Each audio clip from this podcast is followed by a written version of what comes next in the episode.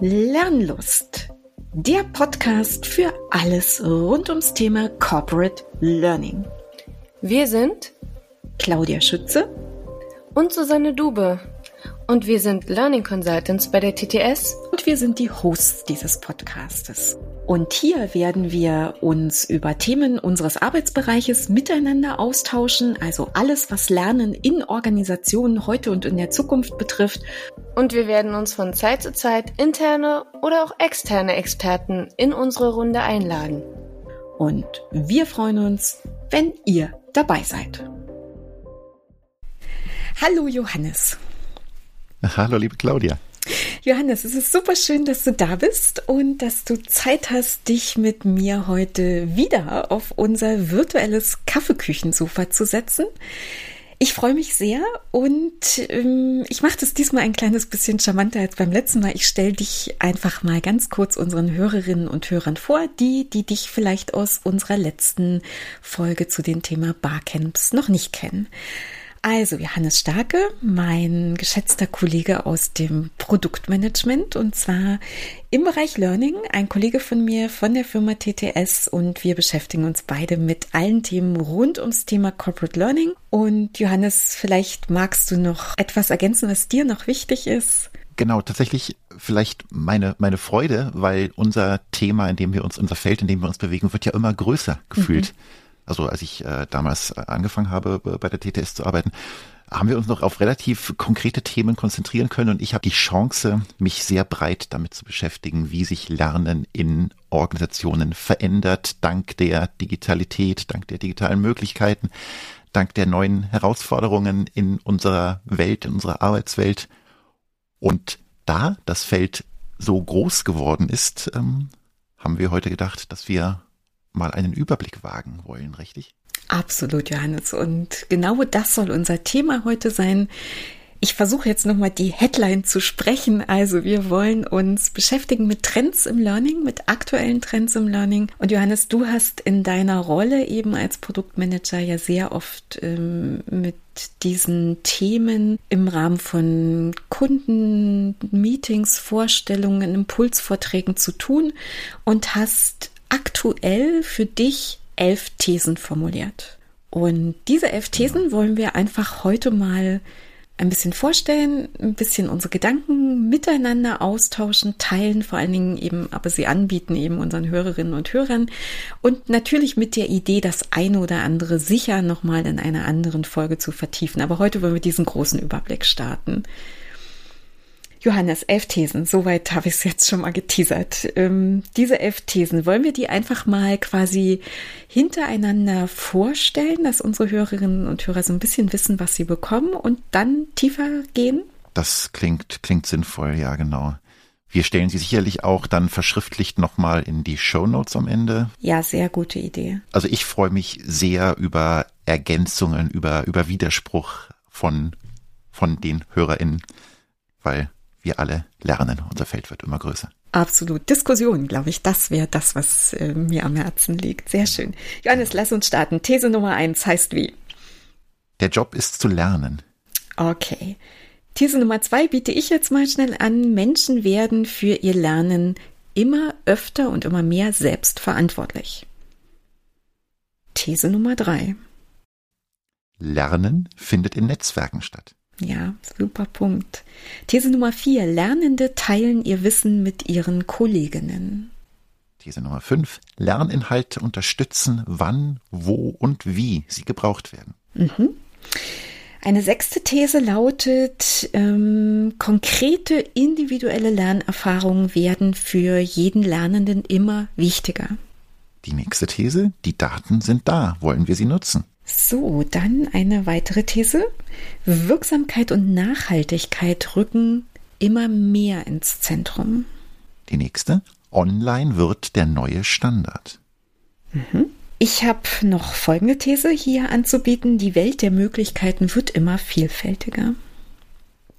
Super. Und wenn ich richtig mitgezählt habe, sind wir beim Abschluss bei der Nummer 11. Absolut. L&D. L&D wandelt sich vom Kurslieferanten zum strategisch orientierten Ermöglicher. Wow, so, okay. Also damit haben wir, glaube ich, ein Riesenuniversum aufgemacht. Und das war aber ja auch unsere Absicht. Und Johannes, jetzt lass uns doch einfach mal in das eine oder andere, vielleicht auch heute schon ein kleines bisschen tiefer eintauchen. Auf jeden Fall ein paar mehr Details wollen wir geben zu diesen von dir aufgestellten elf Thesen zu den Trends im Lernen. Johannes, magst du mal beginnen mit der ersten These, nämlich der Job ist zu lernen? Ja, was mir da natürlich direkt in den Sinn kommt, ist die nicht ganz unumstrittene Formel 70-20-10, die ja jetzt ganz grob zusammengefasst besagt, dass wir nur etwa zehn Prozent unserer Lernerfahrungen in formalen Kontexten machen, mit formalem Lernen, 20 Prozent davon mit Austausch mit unseren KollegInnen, mit Menschen, denen wir im Job begegnen und 70 Prozent dann tatsächlich bei der Bewältigung unserer Aufgaben im Job. Mhm. Ob das nun 70, 20, 10 oder irgendwie auch andere Zahlen sind, das soll uns jetzt gar nicht mal so beschäftigen. Es gibt auch viele KritikerInnen, die sagen, das sind Zahlen, die sind in Kontexten erhoben worden, die für uns heute nicht mehr so wahnsinnig relevant sind. Ich halte aber generell die Aussage, dass ein Großteil unserer Lernaktivitäten stattfinden, wenn wir, wenn wir unsere Arbeit tun, wenn ja. wir arbeiten und dass diese diese frühere Trennung, wir haben zwei Tage lang Seminar, da wird gelernt, so, und dann ist das Lernen vorbei und dann sind wir im Job und da wird nicht gelernt, die ist halt mhm. längst nicht mehr aktuell. Absolut. Und da stimme ich dir sehr zu, Johannes. Das ist aber tatsächlich auch eine neue Haltung zum Lernen und etwas, was sicher auch ähm, die Mitarbeitenden erstmal für sich selber realisieren müssen. Damit beginnt, glaube ich, auch diese neue Haltung zum Lernen. Genau. Ähm, wollen wir, noch, wollen wir zum nächsten, zur nächsten These übergehen oder wollen wir hier noch ins Detail gehen? Du hast da noch zwei, drei spannende Gedanken dazu und es wäre schön, wenn du die mit uns noch teilen würdest, Johannes.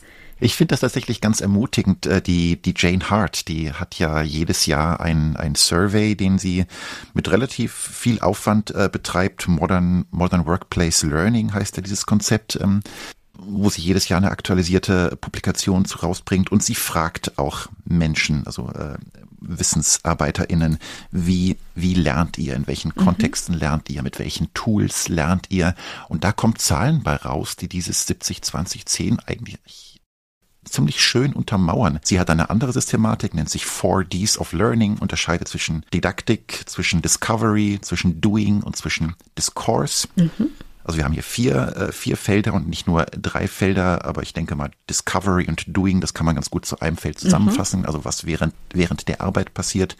Und dann haben wir eben die beiden anderen Didaktik, äh, was eher dem formalen Lernen mhm. entspricht mhm. und dann Discourse, was eher dem Austausch, das soziale Lernen mit anderen entspricht.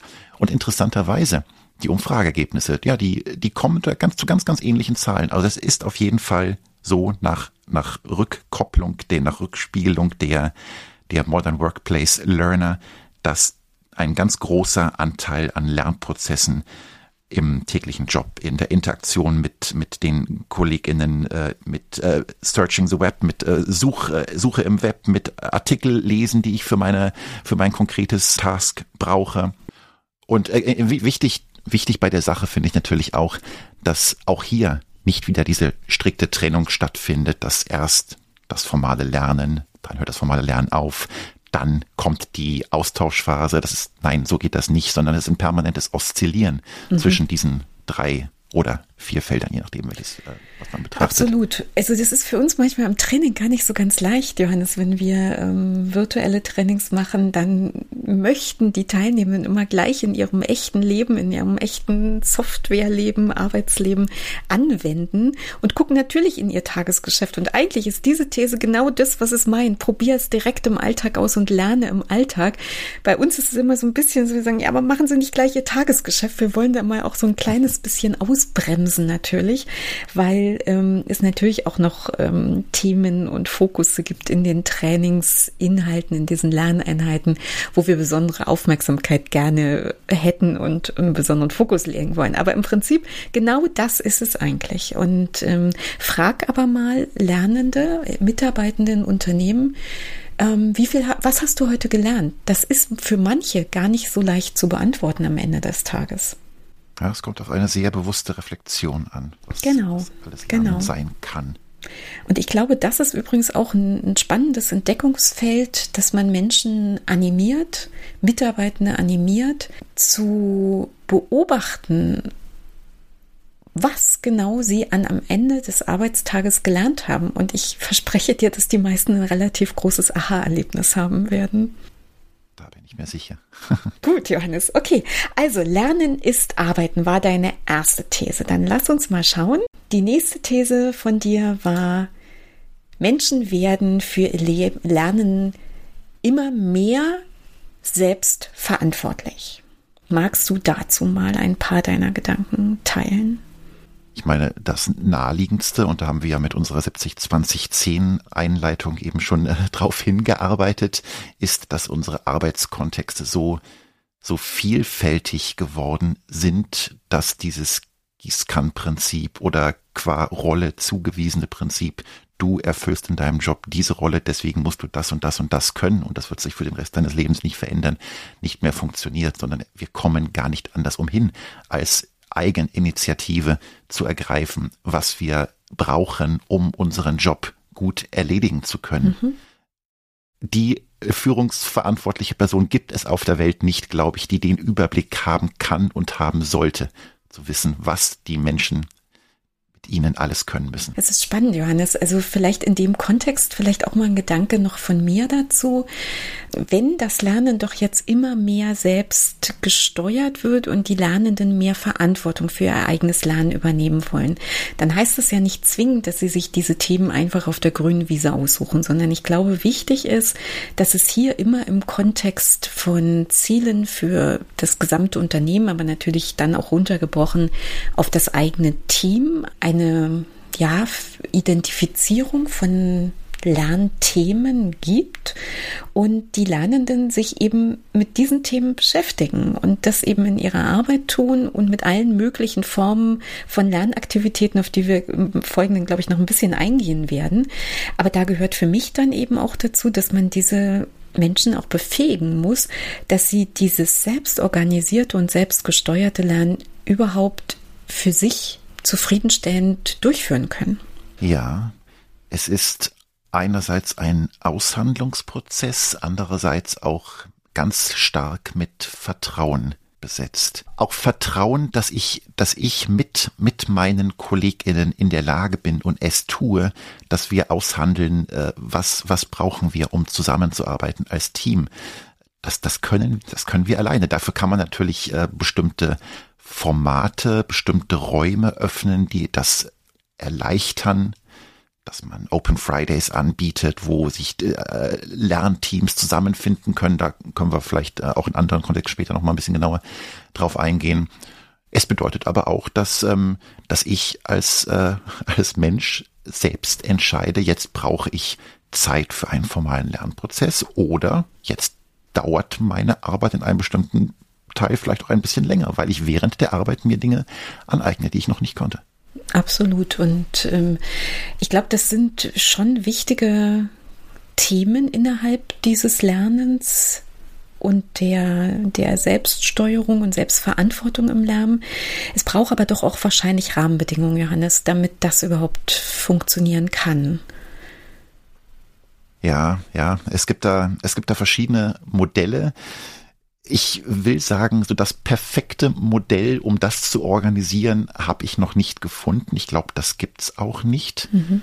Ich stehe sehr besonders zu Themen wie Slack Time, Google Time, 20% Time. Das sind ja alles so Modelle, die oft genannt werden, wenn es heißt, die Mitarbeitenden brauchen irgendwie einen Tag in der Woche, der, der nur ihnen gehört, der Lernen gehört. Da, ich, da kommen wir wieder zu der Trennung Lernen versus Arbeiten. Das funktioniert meines Erachtens nicht mehr so ganz. Ich habe neulich von einem Modell gehört, was bei einer äh, IT-Beratung zum Beispiel ähm, angewendet wird. Äh, Thema Vertrauenslernzeit, äh, die sich so geeinigt haben, dass bis zur Hälfte aller Lernaktivitäten als Arbeitszeit äh, zurückgemeldet, also gerechnet werden können, egal was es ist. Wir vertrauen euch, äh, KollegInnen, dass ihr selbst einschätzen könnt, was ihr braucht. Und ähm, also gerade natürlich in der, in der IT, in der Programmierung und so weiter gibt es kenne ich mich nicht so aus, aber gibt sicherlich viele Themen, die auch einfach mal ein gewisses äh, Invest in die Zukunft bedeuten, eine ja. neue Programmiersprache lernen. Und ähm, ich muss mich nicht rechtfertigen, mhm. warum ich das jetzt lerne, aber mhm. ich habe die Freiheit, das zu lernen und bis zur Hälfte meiner Zeit glaube, es ist ein sehr spannendes und äh, zumindest in meiner Wahrnehmung auch ein sehr motivierendes Lernmodell, weil äh, soweit ich äh, davon gehört habe, tatsächlich die Themen ja eben wirklich nicht vorgegeben werden, sondern die Lernenden sich das selber aussuchen und damit eben auch mit ihrem Zeiteinsatz bestimmen, wie weit sie in diese Themenbereiche vordringen. Ganz, ganz wichtig in dem Kontext ist natürlich, aber auch hier ähm, können wir später ins Detail kommen, dass die Kultur des Teilens da in dem Zusammenhang mhm. äh, berücksichtigt wird. Wenn ich etwas lerne, ist es meine Verpflichtung, das auch mit den anderen KollegInnen zu teilen, damit alle daran teilhaben können. Dann haben wir, glaube ich, eine erste Idee vermittelt, wie wir diese These sehen, dass es immer mehr Selbstverantwortung bei den Lernenden braucht und gibt, zum Thema Lernen. Dann lass uns doch mal, Johannes, auf die nächste These schauen. Das, und ähm, das war, Lernen findet in Netzwerken statt. Ich glaube, das ist dir so ein Herzensthema. Magst du da noch mal ein paar Sachen vertiefen, bitte? Oh, ich glaube, das, das ist uns beiden ein Herzensthema. ähm, auf, auf, auf mehreren Ebenen. Also, ähm, mhm. dass es nicht mehr ausreicht, dass wir uns innerhalb unseres fix zugeordneten äh, Teams bewegen mhm. und hier den, den Wissensaustausch, den Erfahrungsaustausch fördern, sondern dass wir über die ja oft erwähnten Silos äh, mhm. drüber müssen, dass oft die Formalstruktur in der Organisation nicht sonderlich förderlich ist, um, äh, um, um, um tatsächlich eine äh, auf Wissen und Erfahrung basierende Zusammenarbeit zu fördern, sondern dass da eben bei diesen Formalstrukturen andere Dinge im Zentrum standen, dass sich eigentlich unterschwellig so eine zweite Struktur des Wissensaustauschs eigentlich ganz automatisch etabliert. Das sind das sind Fakten. Darüber hinaus ist es aber auch wichtig, aus der Organisation hinauszuschauen. Ich, ich habe genau im, im Ohr, was Harold Jarche da mal gesagt hat, outside the organization is smarter than inside the organization. Und da steckt viel Wahrheit drin, um bei Jarche äh, zu bleiben, sein Seek Sense Share Modell, was jetzt ganz, ganz grob zusammengefasst besagt, dass wir außerhalb unserer üblichen Arbeitskontexte ganz, ganz viel auch durch Zufall aufschnappen, uns begegnender Dinge, auch in sozialen Netzwerken vielleicht, von denen wir sagen, huch, das ist jetzt vielleicht, könnte interessant werden für meine Arbeit, dass wir uns das dann auswählen, reinholen in unsere in unsere informellen Diskussionskreise mit KollegInnen, vielleicht auch in unsere Communities of Practice, je nachdem, wo wir Räume haben, in denen wir dann weiter spinnen, weiter diskutieren können, die diese Zufallsfunde mit Sinn aufladen, dann in unsere konkrete Arbeit, in unser Arbeitsteam überführen und dann ja weiterhin dieses Thema äh, formen mit, mit Sinn aufladen für uns, um es dann aber auch wieder zu entlassen und äh, wieder zu teilen. Also dieser ewige Kreislauf, der spielt, glaube ich, eine ganz, ganz wichtige Rolle. Absolut. Und ähm, ich kann vielleicht aus meiner eigenen Erfahrung berichten, ähm, dass tatsächlich auch die sozialen Netzwerke für mich im wahrsten Sinne des Wortes Lernnetzwerke sind. Und das hat begonnen mit mir oder bei, für mich mit Twitter und ist aber im Moment tatsächlich ähm, LinkedIn, wo ich merke, dass ich so viele Anregungen, die suche ich ja nicht zwingend, sondern die passieren mir ja einfach, ähm, aber so viele Anregungen bekomme, die ich weiterverfolge, die ich in Diskussionen beispielsweise mit dir trage, in Diskussionen mit unseren anderen Trainerinnen und Trainern trage und aus diesen Anregungen heraus und den Diskussionen, die sich anschließen, Dinge entstehen und entwickeln. Und das ist, glaube ich, etwas, wo einfach die die große Community, die es da eben auf LinkedIn gibt, viel mehr leisten kann als unser natürlich auch sehr gutes internes Netzwerk. Aber es macht für mich einen großen Unterschied in puncto der Inspiration und der Themenvielfalt, die generiert werden kann man kann dieses, du hast das, den Kontext, den du eben gerade beschrieben hast, ist ja eigentlich ein sehr informeller, also dieses mhm. in, in sozialen Netzwerken, da mhm. kann einem alles und nichts begegnen, je nachdem, ja. wem man folgt, äh, welche, welche Filter man ja. sich setzt. Absolut. Ähm, Sehr spannend finde ich darüber hinaus auch die wirklich die formalen Events, die das fördern können. Also zum Beispiel Peer-to-Peer-Lernangebote, die wir auch in der Organisation schaffen können, um diese neuen Arten von Vernetzungen zu ermöglichen, Sichtbarkeit von Menschen zu ermöglichen. Wir haben da in der letzten Folge ja schon äh, auf das Format Barcamp äh, sind wir eingegangen. Also mir fällt zum Beispiel gerade ein, dass wir ja relativ oft Lean Coffees durchführen, mhm. was ja ein relativ schnelles und, und, ganz unkompliziertes Format ist. Erstmal zu verstehen, an äh, welche Themen beschäftigen die KollegInnen. Dann kommen mir Corporate MOOCs in den Sinn, um einen, einen zeitlichen Rahmen über x Wochen zu geben und äh, sagen so, in jeder Woche widmen wir uns mal einer anderen Themenstellung und die KollegInnen schließen sich dann eben ja über die berühmten Silogrenzen hinweg zusammen und arbeiten, arbeiten gemeinsam an diesem Thema, gucken, was dabei an neuen Ideen rauskommt. Absolut. Und ich würde vielleicht auch nochmal ein sehr präferiertes Format äh, erwähnen. Also Working Out Loud ist nach wie vor immer noch eins der Formate, was für mich eben auch prädestiniert ist für Lernen in Netzwerken und eben gerade auch diese Möglichkeit, ja, ich kann das in Organisationen aufbauen und gestalten und da gibt es viele kleine, mittlere, große Unternehmen, die da wirklich schon sich sehr hervorgetan haben mit dem Ermöglichen von diesen Working Out Loud Lernzirkeln. Aber es gibt es eben auch quasi offen, so dass ich mit Menschen da draußen ähm, mir diese Lerngruppen gründen kann, diese Lernzirkel, diese Wollzirkel gründen kann und dann eben außerhalb meiner normalen Blase, meines normalen Netzwerkes an diesen Zielen, die ich habe, ein Ziel, was ich mir eben aussuche über diesen fixen Zeitraum und mit dieser fixen Struktur, also das ist ja all diesen agilen Lernformaten eigen, fester Struktur, aber individualisierte Inhalte eben zu arbeiten, um dort im Netzwerk dann zu lernen. Das Schöne an Working Out Loud ist ja auch, dass wir darüber Vernetzung üben. Mhm. Wenn ich mich noch gar nicht so richtig wohlfühle, auf Menschen, die mir noch nicht bekannt sind, zuzugehen, mich in ja. offenen sozialen Netzwerken zu vernetzen, dann ist ja Working Out Loud oder auch LernOS ein wunderbares Übungsfeld dafür. Das hatte ich ganz vergessen, Johannes. Du hast so recht, weil das ist eigentlich ein, ein elementares Ziel in diesen Lerngruppen, genau diese Kompetenz erstmal überhaupt ähm, ja zu beflügeln und zu befördern. Super guter Punkt. Vielen Dank dafür, Johannes. Gut, haben wir denn noch was zu dieser Theorie oder gibt es ähm, jetzt eine nächste These, die wir besprechen wollen? Ich, ich wollte gerade sagen, wir sind jetzt eigentlich schon mittendrin in, in der nächsten These. Oder? Ja, die nächste wäre welche? Lernende teilen ihr Wissen mit ihren Kolleginnen. Okay, da springe ich mal sofort rein. Das ist mir eine Herzensangelegenheit. Ich weiß dir auch, aber ich fange mal einfach an zu dem Thema. Also Lernende teilen ihr Wissen. Ja, auch das ist kein Selbstläufer, aber diese, beispielsweise diese Peer-to-Peer-Lernformate sind ein, eine Möglichkeit, genau das zu ermöglichen und sicherzustellen. Und ähm, warum ich da jetzt so ein bisschen reingesprungen bin. Vielleicht hat der ein oder andere es über unsere kleinen Postings bei LinkedIn auch schon mitbekommen. Wir haben so ein Peer-to-Peer-Lernformat seit einem knappen Jahr und dort teilen eben unsere Kolleginnen ihr Wissen, für das sie vielleicht gar nicht immer so bekannt sind in der Organisation mit den Kolleginnen und Kollegen. Und ähm, wir sind jetzt ein weiter, also einen Schritt weiter auch schon gegangen und beginnen diese ähm, Fridays for Learning, wie die bei uns heißen, auch für externe Gäste zu öffnen. Und da sind wir natürlich nicht die Ersten, die sich sowas überlegen. Ich glaube, die Leute, die man überall kennt, wo man sich für Lerncommunities und Peer-to-Peer-Lernen interessiert. Das ist Lex, Learning from Experts, das Programm der Telekom.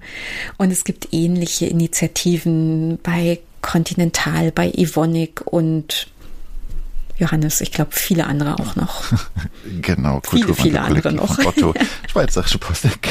Gut, also das so ein bisschen ein Thema, was mir sehr, sehr wichtig ist, aber auch das braucht Ermöglichung, weil Menschen auch da sich exponieren müssen, sich anbieten müssen mit ihrem Wissen. Sie werden ja in der Organisation vielleicht auch bekannter für das, wofür sie da stehen.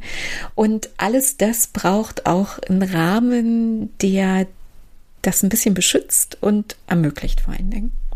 Gut, Johannes, ähm, jetzt habe ich dir sozusagen diese These, glaube ich, geklaut, will dir aber Gönn trotzdem ich dir von Herzen, liebe Claudia. okay, will aber trotzdem noch fragen, ob es noch was gibt, was du ergänzen magst.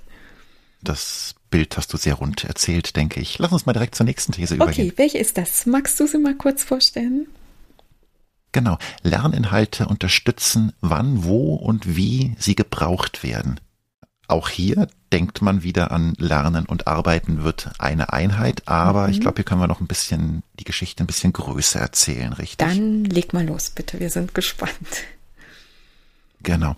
Ähm, das Konzept des Performance Support mag dem einen oder anderen vielleicht bekannt sein. Also das Konzept, dass unterstützende Materialien immer genau dann bereitstehen, wenn ich sie als arbeitender Mensch in meinem Arbeitskontext benötige. Und auch nur dann, dass ich also nicht dieses auf Vorrat lernen, das, das träge Wissen anhäufen, um dann in dem Moment, so nach zwei, drei Monaten vielleicht, wenn ich dann längst aus dem Seminar draußen bin und dann der Moment kommt, wo ein Problem auftritt in einer Software, in einer Maschine, dann habe ich wahrscheinlich längst vergessen, was eigentlich jetzt die konkreten Lösungsschritte dazu waren, sondern dass wir eine eine Strukturierung, eine Sortierung von ähm, Inhalten, von unterstützenden Elementen schaffen nach einem bestimmten Prinzip, was uns eben hilft, immer genau dann das Richtige bereit zu haben, wenn wir es brauchen. Mhm. Und da gibt es ja diese, diese Five Moments of Need. So nennt das, ähm, das ein Konzept, was von Bob Mosher und Gottfredson geprägt wurde. Ja, das klingt interessant, Johannes. Wollen wir die nochmal ganz kurz ähm, vorstellen, zumindest ähm, ganz grob? Ja, ganz überblicksartig vielleicht. Genau, ja, die ersten beiden, also das erste, äh, der erste Moment of Need ist etwas Neues lernen. Mhm. Komplett neues Thema, ähm, wo ich natürlich erstmal formale, formales Grundlagenwissen benötige, um so mhm. die Grundkonzepte zu verstehen. Dann der zweite Moment of Need, mehr über etwas lernen. So die mhm. grundlegenden Pfade sind gelegt, aber mhm. die Vertiefung ist dann ja oft auch etwas individueller aber auch hier bewegen wir uns noch tendenziell in formalen äh, Lernkontexten lernen. Genau. Und das ist auch wichtig, Johannes, in meinen Augen. Also ich glaube, das ist in den Diskussionen, die wir so seit einiger Zeit eben führen, erkenne ich manchmal so eine leichte Tendenz zu sagen, dass dieses formale Lernen ja auch gar nicht mehr so eine Wichtigkeit hat. Und ähm, dem stimme ich eben nicht zu, weil genau für die beiden ähm, Momente des Bedarfes, die du eben so schön erwähnt hast, genau dafür brauche ich auch dieses formale Lernen und das brauche ich jetzt und das mhm. werde ich auch in der Zukunft brauchen. Mhm. So, aber dann geht's äh, spannend für das Performance Support Konzept, was mhm. ich eben erwähnt hatte, weiter mit den nächsten drei Moments of Need. Mhm. Der dritte ist etwas anwenden oder erinnern. Ja. Wir alle haben viel zu selten Urlaub und wenn wir dann doch mal den Abwesenheitsassistenten in Outlook aktivieren wollen, dann finden wir natürlich nicht mehr, wo war der doch gleich? Und es wäre hier eher lästig, wenn wir uns dann ein 30-minütiges Lernprogramm zum Thema Outlook äh, angucken müssten, um den Knopf zu finden, sondern dann reicht uns einfach irgendwie die drei Klicks, die ich äh, klicken muss, um den zu finden. Eine ganz kurze, schnelle Hilfe, das kann das kann eine Checkliste sein, das kann ein elektronisches äh, Element sein, was aufpoppt und mir sagt, klick hier, klick dort. Vierter Moment, wenn ein Problem okay. auftritt. Das ist, glaube ich, der Klassiker, ne? Also so dieses, irgendwas passiert, was tue ich jetzt? Genau fasse jetzt mal so ein bisschen zusammen, weil der fünfte mhm. eigentlich auch ganz, ganz ähnlich ist, wenn sich etwas ändert. Also mhm. auch hier diese beiden Problem tritt auf, irgendwas, etwas ändert sich. Da sind ja oft die klassischen formalen Handbücher, Lernprogramme mhm. oft gar nicht schnell genug. Und nicht ähm, konkret das genug, Johannes. Glaube ich, das ist auch das Problem genug. oft. Weil die Fragestellung, in, also für dies, ähm, wenn ein Problem auftritt und wenn sich etwas ändert, die sind sehr konkret und sehr, ähm, sehr im Detail. Und genau das decken eben diese formalen Lernmaterialien oft gar nicht ab. Hm, hm. Ja, super. Und gerade bei dem Beispiel, wenn ein Problem auftritt mhm. äh, an der Maschine, äh, Fehlercode 11 unsere Waschmaschine. Ich kann dann immer bei YouTube gucken, was dann gerade wieder verstopft ist. Mhm. Ähm, in, bei größeren Maschinen ist es vielleicht noch mal ein bisschen komplizierter. Da bin ich mir sicher, es gibt mindestens zehn Kolleginnen draußen im Feld, die mit ähnlichen Problemen zu kämpfen haben und die dann vielleicht auch schnell ein Workaround für mich haben. Tipp, mach mal das, mach mal jenes. Und äh, da gibt es mittlerweile auch schon Systeme, also zum Beispiel ein, ein Angebot, äh, was, äh, was die Kolleginnen unserer Softwareentwicklung haben, nennt sich Loop. Ähm, das ist eine, eine mobile Anwendung, die wirklich draußen die, die TechnikerInnen im Feld haben und sich dann austauschen können. Was bedeutet dieser Fehler doch gleich? Wie hast du den behoben?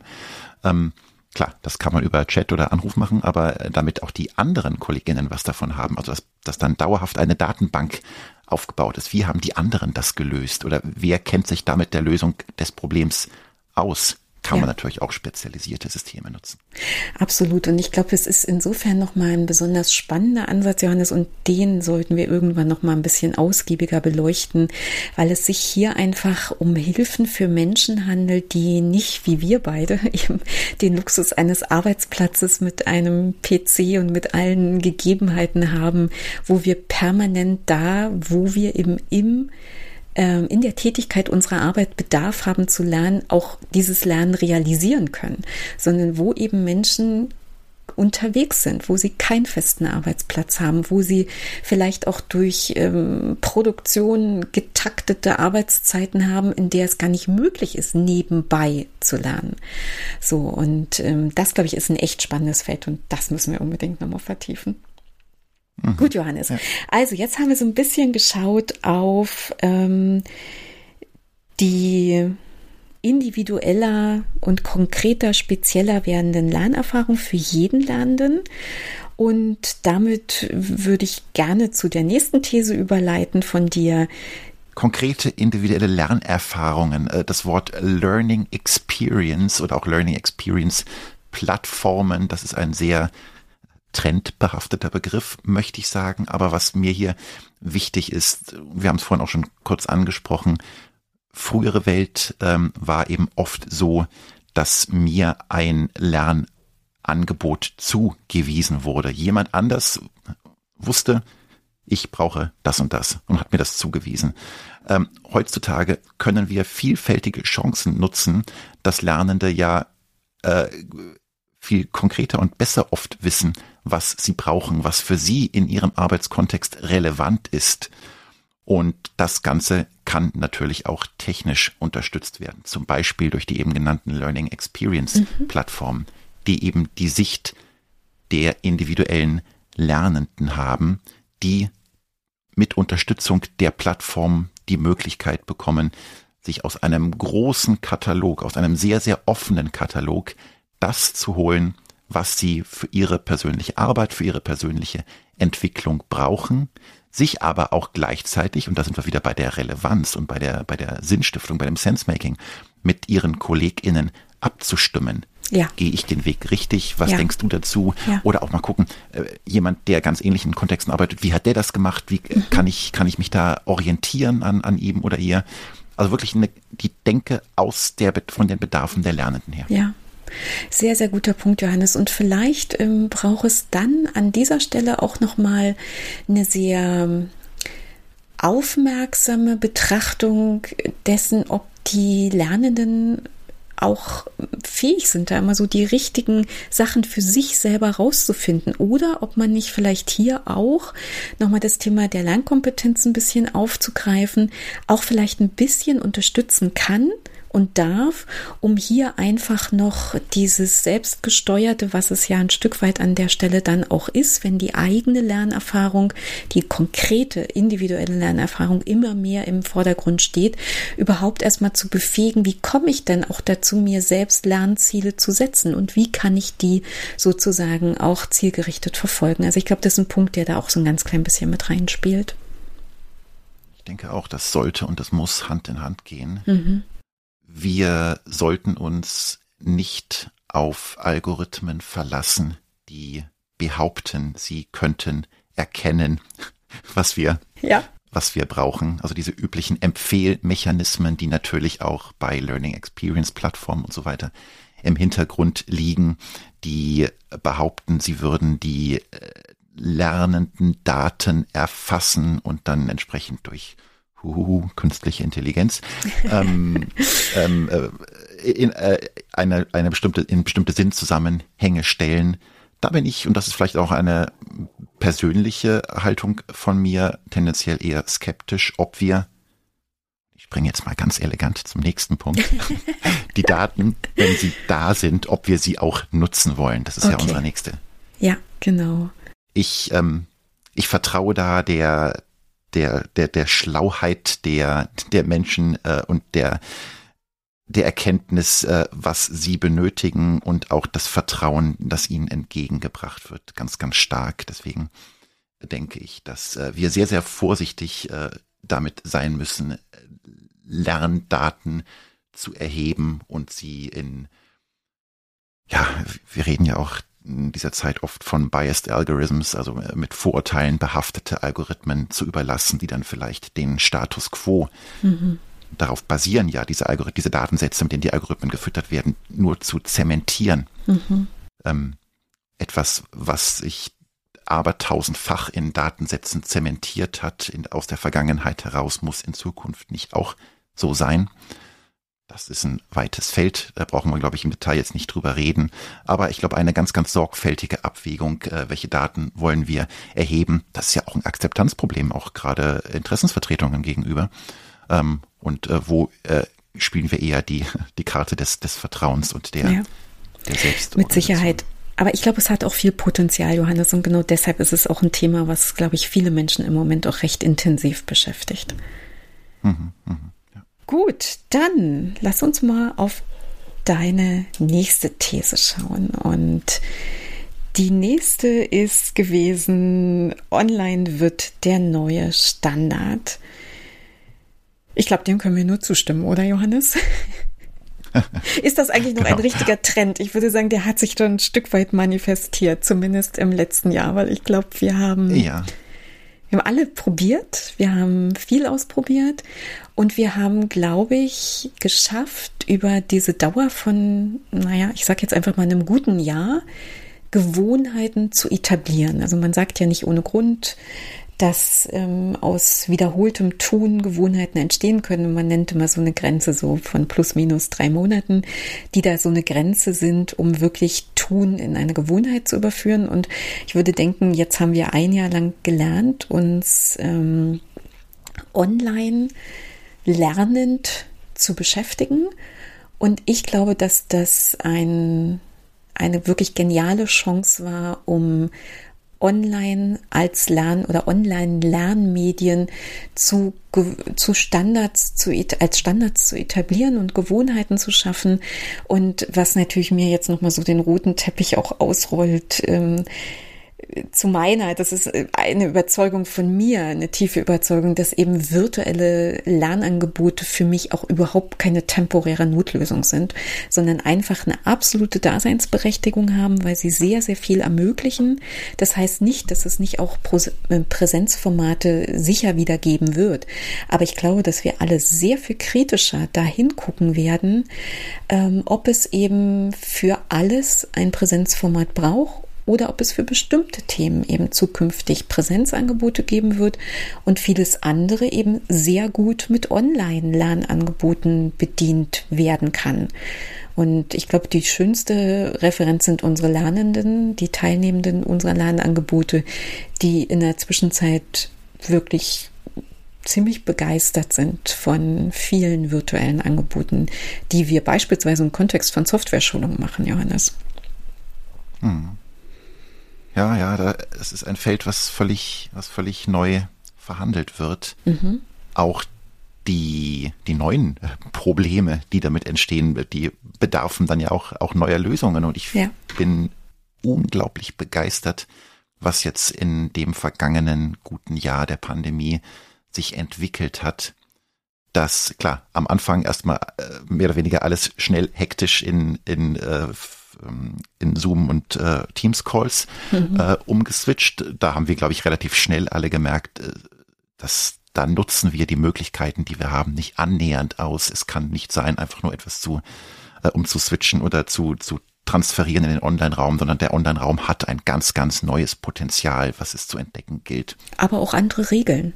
Das ist übrigens auch das, was wichtig ist, warum man eben nicht einfach die analoge Welt eins zu eins in das Virtuelle übertragen kann.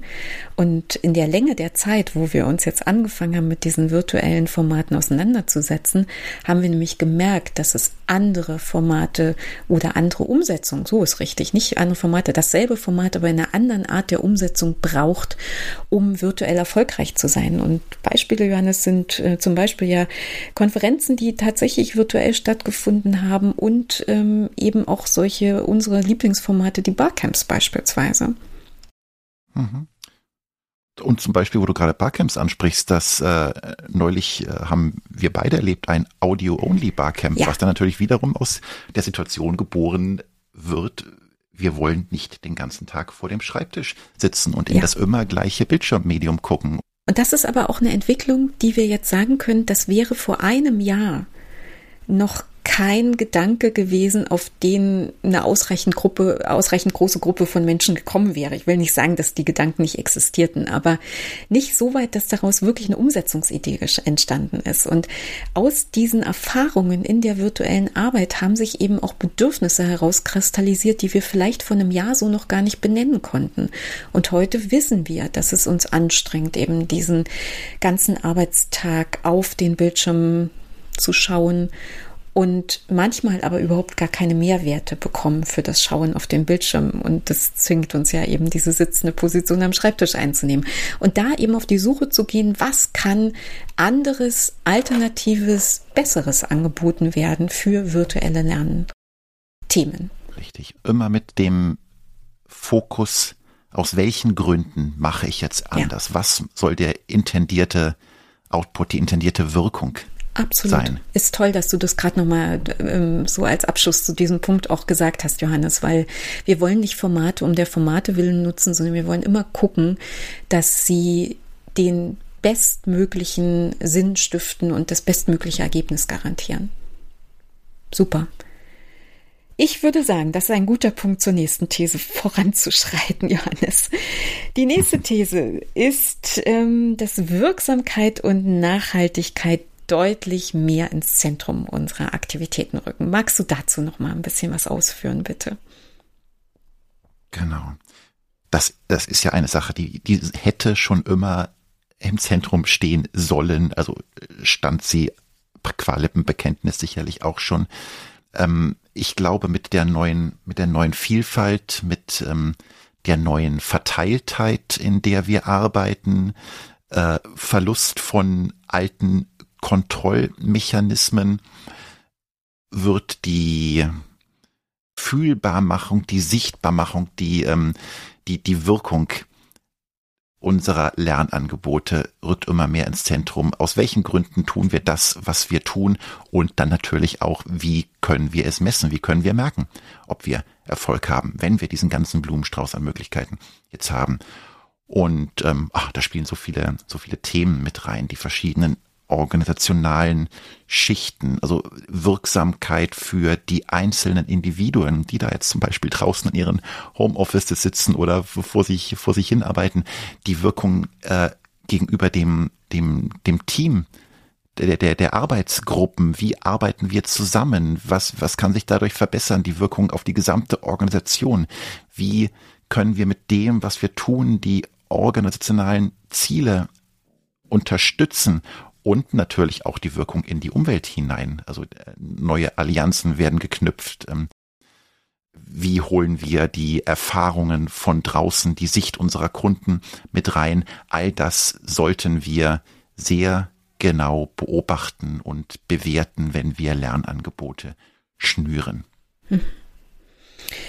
Das ist nicht alles neu, aber vieles davon kriegt einen anderen Fokus. Und das, glaube ich, ist etwas, was Lernen tatsächlich zu einer besseren und nachhaltigeren Lernerfahrung für jeden Einzelnen eben machen kann. Guter Punkt, Johannes. Gut, dann haben wir so ein bisschen nochmal auf die Wirksamkeit und Nachhaltigkeit geschaut und dann kommen wir zur vorletzten These, nämlich die Welt der Möglichkeiten wird immer vielfältiger. Da braucht es jetzt, glaube ich, nicht so wahnsinnig viel Fantasie zu diesem Thema, aber magst du trotzdem noch mal ein bisschen was für unsere Hörerinnen und Hörer dazu sagen? Ja, Komplexität versus Einfachheit. Also wir haben einfach unglaublich viele Kombinationsmöglichkeiten. Wir haben schon einige Stichworte genannt, was wir jetzt alles zu neuen Lernangeboten, zu neuen Lernräumen, zu neuen Lernuniversen kombinieren können, was wir aufeinander abstimmen sollten, auch gerade mit dem letzten Punkt. Wir haben über die Wirksamkeit gesprochen. Mhm. Was kombiniere ich mit wem, dass wir alle, dass wir die verschiedenen intendierten Wirkungsfelder kombinieren. Das bedarf einer sorgfältigen Abstimmung. Mhm. Genau, und da kommt dann auch das Thema Evolution wieder ähm, mit ins Spiel, ob, ob das wirklich äh, das, was wir ursprünglich mal gedacht hatten, was die Wirkung eines, eines neuen experimentellen Lernangebotes ist, ob das wirklich in die Richtung dann äh, Wirkung erzielt, die wir uns im Ur, ähm, ursprünglich gedacht haben. Das ist eigentlich so die, die Klammer, der Rahmen um mhm. ganz, ganz viel. Gut. Johannes, und dann, glaube ich, sind wir auch schon am Ende. Wir haben noch eine letzte These.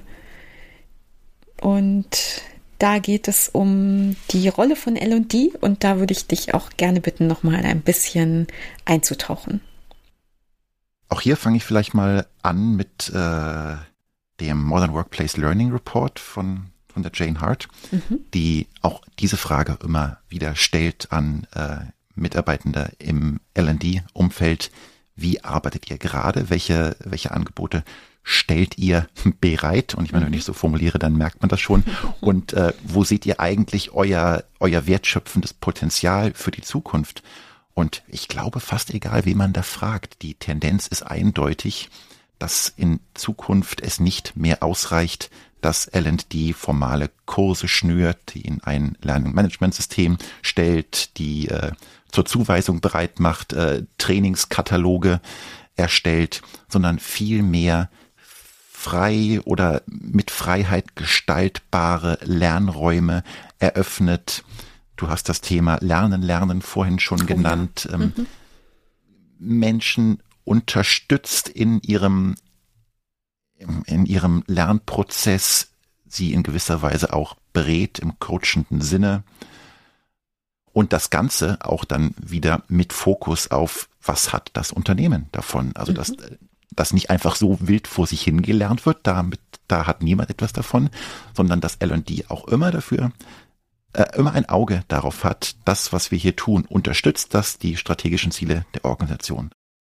Das waren sie, deine elf Thesen, richtig? Das, das war ein Ritt. Auch ein paar Sätze länger, glaube ich, als wir das für einen ersten Überblick gedacht hatten weißt ja auch, dass es durchaus ähm, viele, viele, viele Themen gibt, die da im Detail mit reinspielen. Und unsere Idee für heute, für unsere heutige Episode war ja quasi einfach mal diesen großen Abriss zu geben und ja, unsere Hörerinnen und Hörer mit auf die Reise in deine Impulse zu, zu nehmen, die du ja, und das ist ja nicht entstanden, weil du das jetzt wichtig findest, sondern weil das eben die Fragen unserer Kunden sind.